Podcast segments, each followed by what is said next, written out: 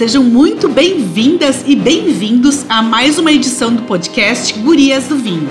Eu sou a Andrea Debon e falo aqui da região do Vêneto, na Itália. Olá, gurias e guris! Eu sou Alexandra e falo do Rio Grande do Sul, Brasil. Esse é o último episódio do Gurias do Vinho de 2022 e a gente vai conversar sobre um assunto que ganhou muita repercussão no mundo do vinho este ano, aliás, nos últimos anos, né? Marcados por muitas conquistas de selos de indicação geográfica para o vinho brasileiro. Gente, só para vocês terem uma ideia, o Brasil já soma 12 indicações geográficas para vinho, sendo que a última conquista agora de 2022 foi bem importante, uma denominação de origem, primeira DO específica para espumantes no Novo Mundo, a DO Altos de Pinto Bandeira na Serra Gaúcha. Ali, tu sabes que são essas essas certificações são muito importantes, tanto para quem produz né, o vinho, quanto para quem consome. Significa que este é o reconhecimento da qualidade e das características da bebida nacional. Em resumo, assim, né? Essas indicações, certificações geográficas, elas indicam de onde vem o produto, a sua localidade, a sua origem, enfim, o seu terroir. Só para a gente citar alguns exemplos, né, desse tipo de certificação, o vinho do Porto em Portugal foi a primeira indicação geográfica do mundo do vinho. Isso aconteceu em 1750 1956. Nós podemos aqui citar também Champagne, na França, Rioja, na Espanha, Barolo, aqui na Itália, e Chianti, também aqui na Itália, Bordeaux, na França, entre outros. No Brasil, uma lei regulamentou as, indicações geográficas a partir de 1996. Pois é, Andréia. E para descomplicar um pouco esse tema, porque ele parece assim bem difícil, né? Na verdade, ele é um pouco complicado. Então, é, o tema da indicação geográfica do vinho brasileiro, o, o ideal é a gente pensar que ela também se aplica para produtos que a gente conhece também. Não é só para vinho. Essas indicações geográficas elas funcionam para o queijo, para o chocolate, para o café, até para nossa cachaça. Bom, então eu acho que vamos começar, né, ali fazendo o nosso primeiro brinde. Por quê? Vamos já brindar, porque se a gente sabe que é uma conquista para o vinho brasileiro, então a gente precisa fazer um tchim-tchim. Vamos ao nosso primeiro brinde. Tchim-tchim. Tchim-tchim, as 12 indicações geográficas do vinho brasileiro. Beleza. Então, não pensem vocês que vamos nos aventurar sozinha a falar sobre esse tema tão rico e amplo para o vinho brasileiro. Para saber mais sobre a importância dessas certificações, a gente tem hoje uma super convidada. Quem é ela, Andréia? Ali, a convidada desse episódio é uma guria que é super entendida do assunto porque ela convive com pesquisadores, com especialistas no assunto, que são pessoas que de fato vão a fundo nesse tema. E a gente convidou então para participar do nosso podcast a jornalista da Embrapa Uva e Vinho, que é a instituição, como eu comentei, responsável por muitas pesquisas do setor vitivinícola, que é a Viviane Zanella. Seja muito bem-vinda, minha amiga Viviane Zanella. Bem-vinda, Vivi. Oi, gente. Bom dia. Obrigada, gurias. Um grande prazer estar aqui com vocês falando assim de uma temática que é tão importante pra gente para todo o vinho brasileiro, né? E a Vivi tá na Embrapa Vinho há, há 20 anos, né, Vivi? Isso aí, há 20 anos. Quando eu cheguei aqui na unidade, já tinha sido concedida a primeira indicação lá pro Vale dos Vinhedos, mas a partir daí eu pude acompanhar toda essa movimentação e ajudar na divulgação, né, de todas as conquistas que a gente veio tendo ao longo desse período. Eu não sei, Andréia, mas eu acho que antes de a gente entrar no tema das indicações geográficas, a gente podia pedir para ela explicar um pouco o que, que é a Embrapa. Eu acho que sim, né? Com certeza, uhum. Claro que sim, gurias. A Embrapa é a empresa brasileira de pesquisa agropecuária. Nós somos ligados ao Ministério da Agricultura, Pecuária e Abastecimento e temos como função fazer uma série de pesquisas por todo o Brasil. A nossa sede fica em Brasília e em todos os estados nós temos unidades da Embrapa que trabalham com produtos ou temas específicos. A nossa unidade é Embrapa ou Vivinho, a nossa sede fica aqui em Bento Gonçalves, no Rio Grande do Sul. Nós nós temos uma estação experimental em Jales, em São Paulo, e outra também em Vacaria, mas nós temos diversos trabalhos de pesquisa por todo o Brasil, trabalhando desde a viticultura tropical, viticultura de inverno e até aqui a de clima temperado, que é a mais tradicional. Ótimo, então sim, a Embrapa é uma instituição super reconhecida também, né? E para as pessoas, uh, por exemplo, a, a Embrapa também ela faz pesquisas com, com novas variedades de uvas, né? Então, algumas variedades, por exemplo, sem a sementinha dentro, né? É porque são, são modificadas geneticamente pelo laboratório da Embrapa, né, Vivi? É, na verdade funciona assim. Aqui na unidade nós temos uma série de linhas de pesquisa, né? E nessas linhas de pesquisa, a gente tem, por exemplo, assim, um dos nossos carros-chefes é exatamente o nosso programa de melhoramento genético, como disse a Andrea. E nós temos três linhas. A primeira é que trabalha com essa viticultura de mesa, que é no desenvolvimento de cultivares, né, para sem sementes, que é a grande maioria que está se buscando, né, que o mercado está querendo. E também nós temos outras duas linhas, que é para cultivares para vinho e outras para sucos de uva. Por exemplo, a elaboração de suco de uva na região semiárida só, tá, só foi possível, viável uh, economicamente, em função das cultivares Magna e Isabel Precoce, que garantiram essa produção.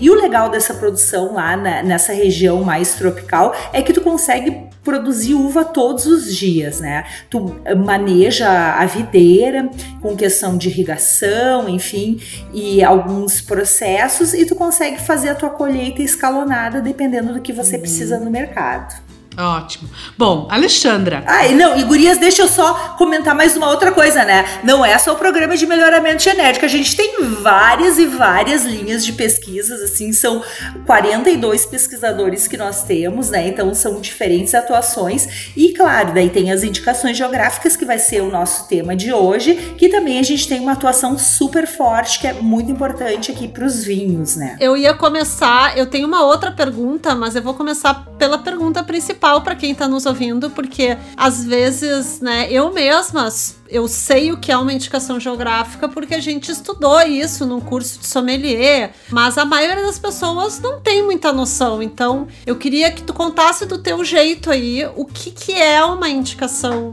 que são essas indicações geográficas de uma forma bem simples e como é que elas chegam até a Embrapa, né? Elas, elas partem da Embrapa ou não? Elas partem do grupo daquela região e que encaminham um processo junto à Embrapa. Então, começando, parte 1. O que são as indicações? Então, vamos lá. Parte 1. Bom, o conceito de indicações geográficas, ele foi, começou aqui na unidade, um pesquisador nosso, Jorge Tonieto, que é assim, é um ícone, assim, quando se fala de indicações geográficas, foi ele que trouxe o conceito, né? Ele foi para França, fez o doutorado dele, teve conhecimento, quando ele retornou, ele achou que tinha espaço para fazer isso, e fez a. Foi, conversou com o pessoal ali do Vale dos Vinhedos e fez a proposta, enfim, e o pessoal uh, aceitou, né? Então, assim, sempre a primeira coisa que tu, para começar um processo de indicações geográficas, tu precisa ter os produtores organizados numa associação. Porque o que, que é? Não é um produtor que ganha, é uma associação, é um conjunto de produtores, né? No nosso caso, mais vinícolas, por exemplo. E daí essas vinícolas, elas têm vários caminhos que elas precisam fazer. Uh, mas o principal é que tu precisa, uh, tu sabe que tu tem um produto que vale a pena ter esse certificado, né? Que é um produto que ele é reconhecido ou é de qualidade. E tu tem que fazer todo um trabalho, por exemplo, no vinho, tem que estudar solo, clima, quais são as variedades de uva mais adaptadas, quais os melhores processos de elaboração, quanto que eu posso produzir a cada parreira de, de uva, né? Então é todo um processo super complexo, onde tu tem que fazer todo um estudo detalhado e a partir daí tu tem que ir determinando, ah, o melhor vinho aqui para essa minha região, ah, são vinhos tintos ou são o mais mais típico, por exemplo, lá em Farroupilha a gente tem são os moscatéis. Então, a partir daí, tu vai trabalhar em toda a caracterização desses produtos, tu vai fazer a degustação dos vinhos, fazer toda essa caracterização e a partir daí montar um dossiê que é submetido lá ao Instituto de, da Propriedade Industrial para se conseguir essa certificação. Né? Mas na verdade, assim, a indicação geográfica ela transcende, ela não é só assim tu ter um produto com selo. Na verdade, ele ajuda a fazer toda uma organização coletiva dos produtores daquela região. E além de trazer um produto certificado, ele ajuda a fazer todo um estímulo assim à economia local, porque daí tu tem, ah, chama atenção aquele vinho, daí tu tem um restaurante que tu monta do lado, porque as pessoas vêm para conhecer o vinho, mas aí já vão se alimentar, ou um hotel para poder passar a noite, enfim, movimenta todo o ecossistema, né, que a gente chama eh, relacionado a esse vinho. Eu não sei se ficou clara a explicação, se tu quer que eu detalhe mais alguma coisa. Não, eu acho que é isso. Eu fico pensando assim, ó, eu acho que uma indicação geográfica, ela é uma afirmação, por exemplo, se aquele aqu aquela área ela é boa naquilo.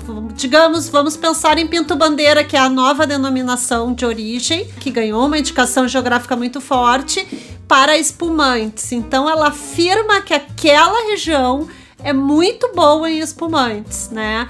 Então ela ela ajuda com que aquela região, eu dizendo isso, com que todo mundo que está na naquela região fortaleça o espumante e não erre fazendo outra, não é que não erre, mas ela podia ir para outro caminho e produzir vinho tinto, não sei, suco de uva. É, tu sabe que ali no caso da, de Pinto Bandeira, na verdade, eles vão manter, manter as duas, né? A indicação de procedência e também a denominação de origem. A denominação vai ficar só com os espumantes naturais e na indicação eles vão continuar tendo aqueles os vinhos tintos que eles já tinham em outros produtos, né? Então, mas é bem isso, assim, é tu as denominações eles trazem bem essa questão de um produto típico que ou é traz elementos ali dos climas, solo, né, e do saber fazer também. E nas indicações de procedência é mais a questão ali do, da região mesmo, o que eles trazem do produto em si. Só para ficar um pouco claro assim, né?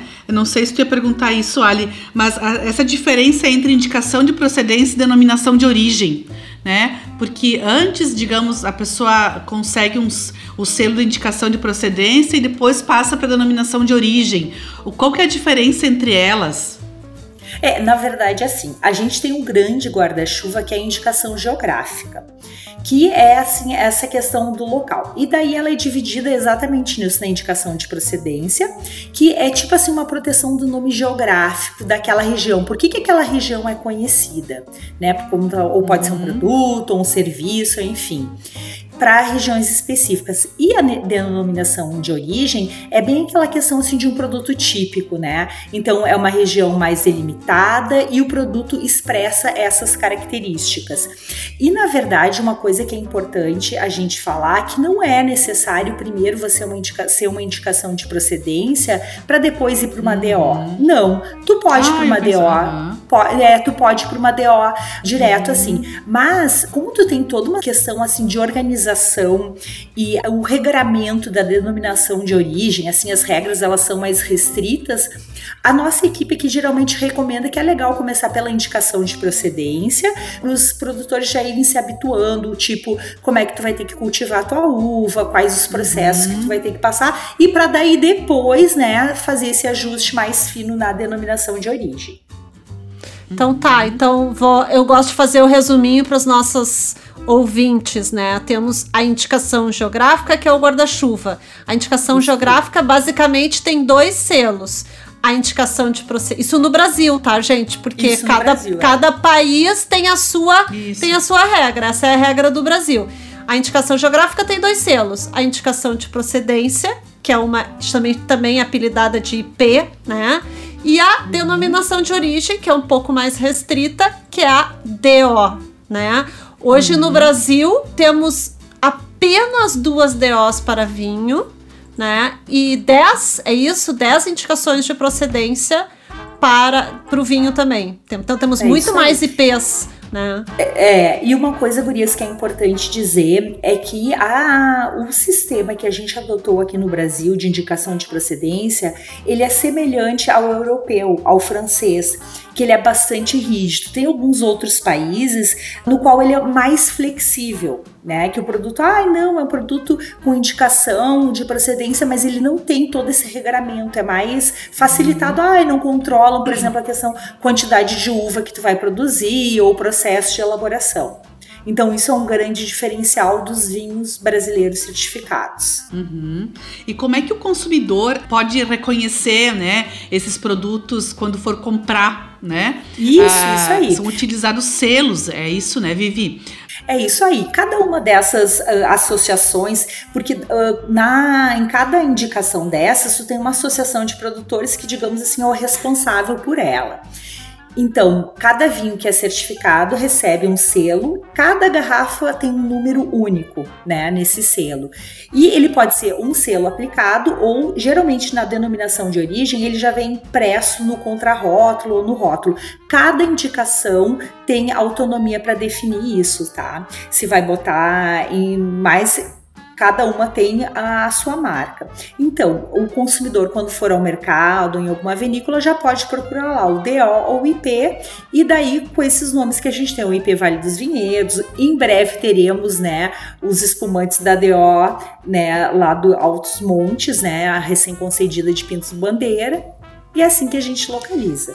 E e eu ia perguntar se tu acha que, tipo, porque pro produtor, o produtor ele tem um, um ganho grande com essa, com essa ganhando essa indicação geográfica, não só o produtor, como toda a região, que a gente estava falando, ganha o restaurante, ganha toda a rede de turismo, né, uh, daquela região. Mas tu acha que o consumidor percebe? A gente estava até discutindo antes isso. Será que o consumidor ele vê assim, ah, estou numa região ou estou uhum. comprando um vinho com indicação geográfica? Tu acha que existe essa percepção?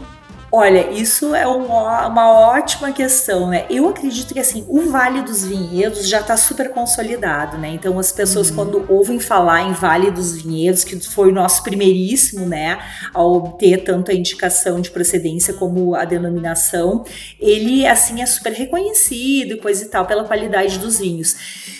De uma forma geral, os consumidores sempre procuram assim algum selo ou de alguma premiação ou alguma coisa, mas uhum. na indicação realmente assim ainda eu acho que é um trabalho grande que a gente vai fazer, uhum. sabe, de tentar trazer mais toda essa qualificação que tem esse produto com o selo de indicação de procedência. Então, eu acredito que assim, aos poucos os consumidores brasileiros estão se apropriando disso, alguns entendem um pouco mais, outros um pouco menos, mas eu acho que assim, aos pouquinhos a gente está evoluindo bastante assim na produção e na qualificação do vinho nacional uhum. e eu acho que a gente vai conseguir cada vez mais fazer com que as pessoas reconheçam, né? Esse símbolo assim como um símbolo de qualidade. Uh, por falar em Vale dos Vinhedos, a primeira indicação de procedência do Brasil, ela foi lá pro dos vinhos, no caso, ela foi lá pro Vale dos Vinhedos, né? Isso, Isso foi a indicação de procedência ela foi em 2002, é isso? Isso aí, foi em 2002. Foi a primeiríssima no Brasil, assim, teve uma super repercussão. E depois, 10 anos depois, eles conquistaram a denominação de origem. E uhum. assim, ela mudou completamente aqui o Vale dos Vinhedos, né, ao, ao uhum. longo desse período, né? Ele cresceu, uhum. assim, tá uma rota consolidada, com vários atrativos. E o legal é que, assim, a Associação dos Produtores, ela geralmente inicia com quem tem vinícola em busca dessa certificação, mas depois ela pode ir ampliando, né? Então, agora, hoje em dia, a rede hoteleira faz parte, hotéis, pousadas, enfim, todas as empresas, né, daquela região. Isso é uma coisa importante, né? Que cada indicação, a primeira coisa é ter uma região delimitada, é dentro de um determinado espaço, né, do território que ela é implementada. Aproveitando uhum. esse tema do Vale dos Vinhedos, eu acho que eu já tinha te perguntado isso antes, porque eu tô contando 12 indicações geográficas com a IP do Vale dos Vinhedos. Ela não, essa IP, que ela gera sempre muita dúvida, ela não virou só uma DO, ela existe ainda, né? É, ela existe ainda, mas pelas informações que eu tive, eles não estavam produzindo os vinhos por ela, mas que vão. Uh, tem um processo que me parece que vai ser retomada, e isso da mesma forma que hoje em dia lá Pinto Bandeira tá fazendo, Sim. aqui o Vale dos uhum. Vinheiros vai, vai retomar para fazer. Porque daí tu consegue ter dois tipos de produtos certificados, né? Sim, ela não caiu, ela existe né? Não, ela continua existindo. A partir do momento, isso é uma coisa importante, assim, tu conquista, tu apresenta, né, e tu tem esse certificado que a tua região tá apta a produzir aqueles produtos diferenciados. Mas isso não é assim, a certificação tá aí, mas a cada vez, a cada safra ou a, a cada produto, né, que você vai querer que use o selo, ele tem que ser degustado, ele tem que passar por toda uma validação para receber esse selo, né? Então isso é uma coisa importante que se diga. E falando então ainda do Vale dos Vinhedos, tu já, já exemplificou o quanto foi importante também essa conquista da indicação geográfica para o enoturismo, né? Uhum. Dentro dessa rota. Tu acha que alguma des, dessas outras indicações geográficas, nós temos 12, até acho que a gente vale citar quais são. Tu acha uhum, que ela uhum. já fez diferença para o enoturismo de alguma dessas regiões? Tipo, tu já consegue ah. perceber, ah, sei lá, Farroupilha, Monte Belo, né? Alguma uhum. outra região cresceu também com o enoturismo, com essa indicação geográfica? Com certeza, sim, né? Cada uma, cada região, ela assim, ela é muito típica, né? Cada, tem os seus, as suas qualidades, as diferenças das vinícolas. Por exemplo, a indicação da campanha gaúcha, que não é há tanto tempo, que ela foi, acho que não tem a data aqui, acho que faz uns três anos, mas. Né? Eu ah, acho é que ela é de.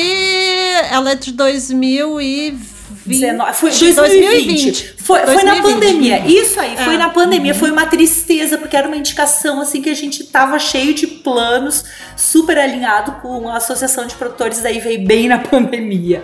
Então, uhum. assim, ó, por exemplo, a indicação lá, eles já fizeram uma série de roteiros, já prepararam, sabe, todo um alinhamento uhum. lá e já tu já percebe uma mudança. Farroupilha também. Farroupilha tem aqui o Festival do Moscatel, por exemplo, tem uma série de programações, porque estimula, né? Tu quer atrair o turista, então tu propõe. Uh, por exemplo, tem vinícolas que tu tem passeios de bicicleta, muitas delas tu tem piquenique. E uma coisa legal que a gente não via aqui, que há pouco tempo tem, tu chega na vinícola, tu consegue fazer uh, uma degustação harmonizada, ou tu pode fazer uma vertical, né, de, de um único vinho ao longo da, das diferentes safras, ou tu pode fazer dos diferentes produtos daquela denominação, ou fazer harmonizada, que são atrativos que atraem, né. Então, Farroupilha, por exemplo, tem o festival do Moscatel, Tu queria fazer Eu acho que vale citar também, me lembrei dos Altos Montes, que cresceu muito, assim, isso, que é Flores da Cunha, Nova Pádua. É, isso aí. E assim, sabe uma coisa legal, André, que, por exemplo, a gente, eles conquistaram, mas eles não, nunca tinham certificado os vinhos, sabe? Nunca tinham uh, colocado vinhos com selo no mercado. E é um movimento que foi recente. E agora eles estão uhum. fazendo uma série de movimentações, colocando vários rótulos no mercado certificados, né? Então, isso é um uhum. outro movimento legal. A gente teve também também recentemente o Vinhos de Altitude de Santa Catarina, né? Que também eles estão com um roteiro super interessante, porque não adianta só tu ter um certificado, tu tem que oferecer um que mais, né? Para eles irem, uhum. propor rotas entre as cantinas e programas, né? É, e vão seguindo isso. O Vale de São Francisco, que também recentemente recebeu, agora no início de novembro. Eu ia dizer, as de 2022, as novidades de 2022 foi a do Vale do Rio São Francisco Francisco, né? Uhum, que, que é a primeira, primeira IP para vinhos tropicais no mundo, né? Isso é a importância disso, né? Tivemos agora a denominação de origem do de Pinto Bandeira para espumantes e até a gente estava comentando que teve uma esse ano que foi pouco assim, pouca gente sabe, para mim foi uma surpresa. E para é mim também, nunca nem tinha ouvido falar. A de, Sim, do Paraná. Conta Isso pra gente pra... dessa do Paraná. Então, gente, para nós também foi uma super surpresa essa indicação quando ela saiu. Porque assim, o que que acontece? Nessas outras todas que a gente comentou, a gente sempre participou ativamente, né? Aqui as da Serra Gaúcha, a nossa equipe, né, que é liderada pelo Jorge Tonieto, em parceria com outras instituições como a Universidade Federal do Rio Grande do Sul, a UX, Embrapa Clima Temperado, uhum. enfim, eles têm uma equipe multidisciplinares de diferentes, né, áreas que ajudam a fazer toda essa caracterização. E geralmente a gente é chamado, a gente mobiliza o pessoal e eles elaboram. Mas tem algumas que é claro que são feitas por outras equipes, que é o caso, por exemplo, dos vinhos de Bituruna, né, que é lá do Paraná, que é de uma uva moscato, que é uma variedade nativa, uma uva de casca mais dura, né? Então seria uma ah, de vinhos de mesa. Na verdade, é uma região super tradicional, que há mais de oito décadas que está elaborando vinhos e que agora tem uma indicação. Eu também tô louca para provar os vinhos de lá. E tem uma outra também que é com vinhos de mesa, que é do Vale da Uvaguete né? Que também uhum. é com. São híbridas, né? Elas... Isso, as duas, né? exatamente. As duas são com vinhos de mesa e uhum. super assim, badaladas. E nessas duas, assim, a gente não teve uma atuação direta da nossa unidade. Nas outras uhum. todas, uhum. a gente teve, assim, junto no processo. Eu acho que, né? eu acho que valeria, vale a gente citar, né? Todas essas indicações ali. Sim, eu acho que para fechar esse. É é, para fechar esse bloquinho, vamos lá. Vamos lá. Uhum. Vivi, me corrige se eu estiver tá. errada, tá? Vamos lá. Quais, gente, quais tá. são as indicações geográficas de vinho no Brasil? Vamos lá. Indicação de procedência IP Vale dos Vinhedos. Nós temos a indicação de procedência IP Campanha Gaúcha. IP Altos Montes, que como a Andrea falou, é de Nova Pádua e Flores da Cunha, né? Indicação de procedência IP Farroupilha, no Rio Grande do Sul, que destaca muitos moscatéis da região. A indicação de procedência Altos de Pinto Bandeira, que fica, que permanece mesmo a gente recebendo uma nova, que é a DO Altos de Pintos Bandeira, específica para espumantes. Nós uhum. temos também, olha quantas, indicação de procedência de Monte Belo do Sul, Monte Belo, também, que é ali no finalzinho do Vale dos Vinhedos. É, e né? essa é legal que são todos pequenos produtores, né? Então essa, uhum. esse é o grande diferencial dessa indicação. A IP Vales da Uva Guete, que é essa que a Vivi falou, que é uma uva híbrida lá, que é uma região específica lá de Santa Catarina. A IP uhum. Vinhos de Altitude de Santa Catarina, que foi uma conquista recente também, né? Que vinhos maravilhosos, inclusive maravilhosos, já visitei essa região. A nova IP é Vale do Rio São Francisco para os vinhos tropicais, lá da Bahia e Pernambuco. A essa nova também deste ano, IP Vinhos de Bituruna do Paraná, que pra gente foi uma surpresa. E a única que eu não falei, que é muito importante e significativa para o vinho brasileiro, que é a DO Vale dos Vinhedos. Acertei todas? Uhum. Eu acho é que sim.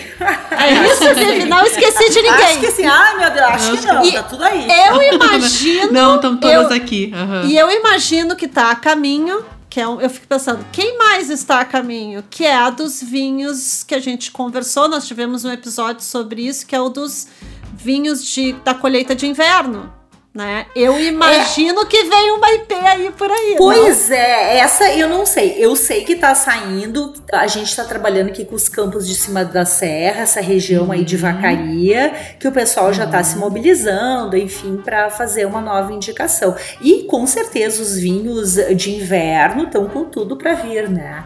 É, também acho que deve vir alguma coisa, porque. Acredito uh, que sim. Até não me lembro o número do episódio agora, mas uh, não deixem de olhar lá esse episódio que é bem legal, porque eu, eu fico maravilhada com esse tipo de, né, uma coisa completamente diferente. Assim que nem os vinhos tropicais do Vale do Rio São Francisco, é, é. a colheita de inverno uhum.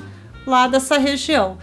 Mas enfim, eu coisa, acho que é, eu vou puxar o brinde. uma coisa legal, né? É. Ah, vamos lá, não, então, antes, vamos brindar eu vou puxar o brinde para os vinhos brasileiros, com todas essas indicações geográficas que só valorizam o nosso uhum. nossa bebida nacional, o né? Isso mesmo. Então, vamos lá! Tintim! Tintim! Tintim! Que legal! Bom, Vivi, tu queria complementar é. alguma coisa? Eu só queria fazer um último comentário que o Brasil é o único país do mundo que tem três tipos de vitivinicultura, né? Que é de clima temperado aqui na região sul, essa de vinhos de inverno mais no centro e de vinhos tropicais. Então é muito legal assim porque é um paraíso, né? Um verdadeiro laboratório uhum. para os enólogos e para os produtores estarem fazendo vinhos cada vez mais diferenciados e quem sabe, né, conquistando outras indicações também. Uhum, isso mesmo. Bom, diante então de todas essas certificações, né, a gente já ergueu a taça, né, e a gente espera que os produtos brasileiros, né, eh, tenham, a gente espera e tem certeza, né, que os nossos produtos brasileiros vão ter uh, cada vez mais qualidade e vão ser conhecidos não só no Brasil, mas também no, no exterior, né? Ali. E a gente ia passar para um outro bloquinho agora, que é o vocabulário do vinho, mas a gente já conversou sobre isso lá no início do nosso eu episódio. Eu me antecipei! É, Ai, que a gente que iria, iria. Isso mesmo. Explicar o que é Embrapa, uva e vinho, mas a gente já explicou. Mas a gente tem o outro, uhum. né, Andréia? Um outro quadro que uhum. a gente quer que a, a Vive, que é aí da Serra Gaúcha, ou de qualquer região, deu a dica dela de destino, e viagem já para 2023, Vive. Qual a tua dica de destino e vinho viagem para 2023? Ai, gente, olha só, eu vou ser meio bairrista agora. Eu gostaria de sugerir para que o pessoal uh, do programa conheça as pequenas cantinas que estão se legalizando aqui na Serra Gaúcha sabe? Tem uma, uma, um trabalho super forte da Emater e Embrapa junto com o governo do estado e tem uma série de pequenas cantinas que se legalizou, estão produzindo excelentes rótulos e estão com todo atrações de enoturismo. Uma delas, por exemplo, é a Casa Zotes, que recente gente lançando vinho da BRS Bibiana, que é uma cultivar desenvolvida pela Embrapa na Wine South America, que foi super legal assim o projeto. E eles têm uma série de atividades, né? O parreiral tu pode colher uva, fazer piqueniques, enfim. Eu acho que vale a pena assim fazer um olhar para esses pequenos uh, onde. Que fica essa, onde que fica as Otis? Fica, fica aqui no Vale dos Vinhedos. Olha, não conheço. É, não, vale a pena. É, é um casal, é a Daniela e o Juliano. Ele cuida das parreiras e ela é enóloga. Então vale muito a pena, assim, eles estão com um programa super legal, assim, de visitas. E é legal ver isso também, né? Como, é, como a gente consegue estar tá apoiando esses pequenos produtores a oferecerem novas opções, enfim, e um olhar diferenciado, não só as grandes vinícolas ou os grandes empreendimentos. Não, e eu acho que também experiências, uh, experiências mais simples no sentido de vivências vivências da colônia mesmo, sabe? É, que eu acho que a aqui. gente não pode deixar perder isso, sabe? Porque o vinho não é só o glamour do gramado, com o piquenique, sabe? Mas é, é, a gente poder também ter a oportunidade de fazer uma experiência diferente, conhecendo uma família que é produtora e que vive o dia a dia, né? Então, eu acho que são experiências diferentes e tem espaço para todo mundo, para todo tipo de, né, de atividade. É isso aí. Né? É isso. Bom, então, super dica aí da Vive, né, para 2023, para 2024, para quando vocês puderem conhecer. E a gente só tem a agradecer a presença dela aqui, né? Explicar um pouco pra gente esse tema que parece tão complicado, mas na verdade é um selo, é uma certificação, é um selo que só destaca os nossos vinhos, né? Uhum. Valoriza ainda mais a região. Obrigada, Vivi, pelas explicações aí, pela entrevista, por participar aí do Gurias. Obrigada uhum. aí vocês, né, por esse convite. Desejo aí um ótimo final de ano para todos nós e que mais certificações venham por aí. Tomara. Mais certificações. Obrigada, né? Vive, a Vivi, além de, né, ser uma super jornalista, enfim, né, foi quem também, eu digo assim, ó, quem, quando eu comecei no, no, na, no, jornalismo do vinho, assim, foi uma das primeiras pessoas que eu comecei a conviver e também aprendi muito contigo, Vivi. Então, obrigada por ter aceito o nosso convite e obrigada pelo teu trabalho em favor da vitivinicultura brasileira, né? Eu acho que vale a pena a gente fazer esse reconhecimento também pelo trabalho dos jornalistas que ficam nos bastidores, assim, das grandes conquistas do vinho brasileiro. Obrigada, Vivi. Obrigada, gurias. Um beijo grande. Sempre que vocês precisarem, estou à disposição. Então tá. Beijão e Beijo. tchau, tchau. Então, agora que a gente já se despediu da Vivi, Andréia, me conta aí, já que hum. é fim do ano, o que é que tu vai beber aí na Itália para se despedir de 2022? Pois é, tu sabe que eu tava aqui pensando que eu tava aí louca para beber um, um Altos de Pinto Bandeira DO, né? Sério? Com, né? Tanto é... aí na Itália, tu podendo pois beber. Pois é, pois é. É, tu sabe que eu sou muito fã, né, dos, uh, dos, dos, espumantes brasileiros e mesmo morando aqui, digamos, né, no país que é o maior produtor de vinhos do mundo e que tem grandes regiões de, de espumantes, eu fico com aquela saudadezinha de tomar um, um espumante brasileiro. Mas como eu não tenho, eu sou muito fã aqui dos espumantes uh, Franciacorta, né? Que é uma que é uma também uma, uma denominação de origem aqui na Itália, tá? Que ela fica ela está localizada na região da Lombardia. Então são espumantes elaborados pelo método Champenoise com as uvas uh, Chardonnay e Pinot Noir, tá? Que tem pelo menos, uh, pelo menos dois anos de amadurecimento. Então é um espumante muito especial e que eu sou super fã, né? Esse com certeza eu vou abrir num, num momento da, do Natal ou do Ano Novo. Mas nas festas de final de ano não tem como eu não beber um prosecquinho, né? Um Sim. prosecco. Prosecquinho não é, não é, não é achar ruim, né? Mas o Prosecco, afinal, eu moro aqui na região que é produtora do Prosecco e eu tô bem no coração do Prosecco, digamos assim. Então é isso aí, eu vou beber um Franciacorta e um Prosecco. E, e tu, Ari, pra... já pensou no que vai beber? Ainda não, são tantas opções, né? A gente tem, são, sei são. lá. Agora eu sei uma coisa. Esses dias eu perguntei no Instagram se as pessoas queriam para virada um espumante brasileiro em conta, um importado, ou um brasileiro mais top. E a grande maioria quer um brasileiro mais top para beber na virada. Então, uhum. eu acho Até que um brasileiro. a gente não tem como escolher um importado, na minha opinião, sabe? Quando a gente fala em espumantes, a gente tá super bem servido, obrigada. Eu acho eu que acho essa que, é a grande é, notícia. a assim, gente tem, ano. é, tem muita variedade e acho que assim, gente, eu acho que para beber um na virada, eu indicaria um no método tradicional, método champenoise né? Acho que a gente tem grandes. Eu acho que isso aproveita aí as, as, as indicações geográficas, né? Desse, desse episódio. Nós temos aí as indica os espumantes de Pinto Bandeira. Quem são eles? Gás, Evalmarino, Dom Giovanni, Aurora. Aurora, Aurora. tem um excelente espumante de, de Pinto Bandeira, né? Que vale uhum. excelente custo-benefício. Uhum. Mas também andei bebendo um Chandon que eu adorei, não estou conseguindo encontrar, que é o Blanc de Noir, que adorei, tomaria esse, esse Chandon também. Temos também nossa apoiadora Courmayeur, né, que fez uma série de espumantes, que faz um excelente Nature, uhum, né, também. Uhum, verdade. Valeria, pe valeria a pena, enfim, Opções não faltam, né? Ah. Tem magníficos rosés também. Sim. Então. Era isso. É aproveitar as festas e o verão de vocês aí para pra beber muito espumante e festejar. Aqui já tá frio, um então a gente vai beber. É, já tô fazendo estoque também de... no inverno. Já tô com estoque de brancos e rosés também, que é pra levar pra praia, que eu acho que combina muito. Sóri os tintos, mas os brancos são melhores na praia. E chegou a hora da despedida, último episódio do ano, mas calma, calma, calma, que a gente já tá de volta, porque em 2023 a gente vem com a taça cheia de novidades. Um brinde a todas as pessoas que estiveram aqui conosco esse ano, nesses 14 episódios. Agradecemos a companhia e um brinde especial para América Podcast, nossa produtora e super apoiadora desse projeto. Pois é, Tintim, muito obrigada.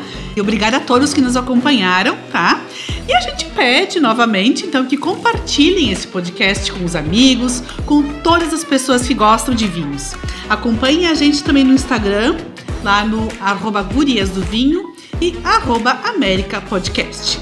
Um abraço a todos, boas festas e brindem muito! Tchim, tchim! Tchim, tchim!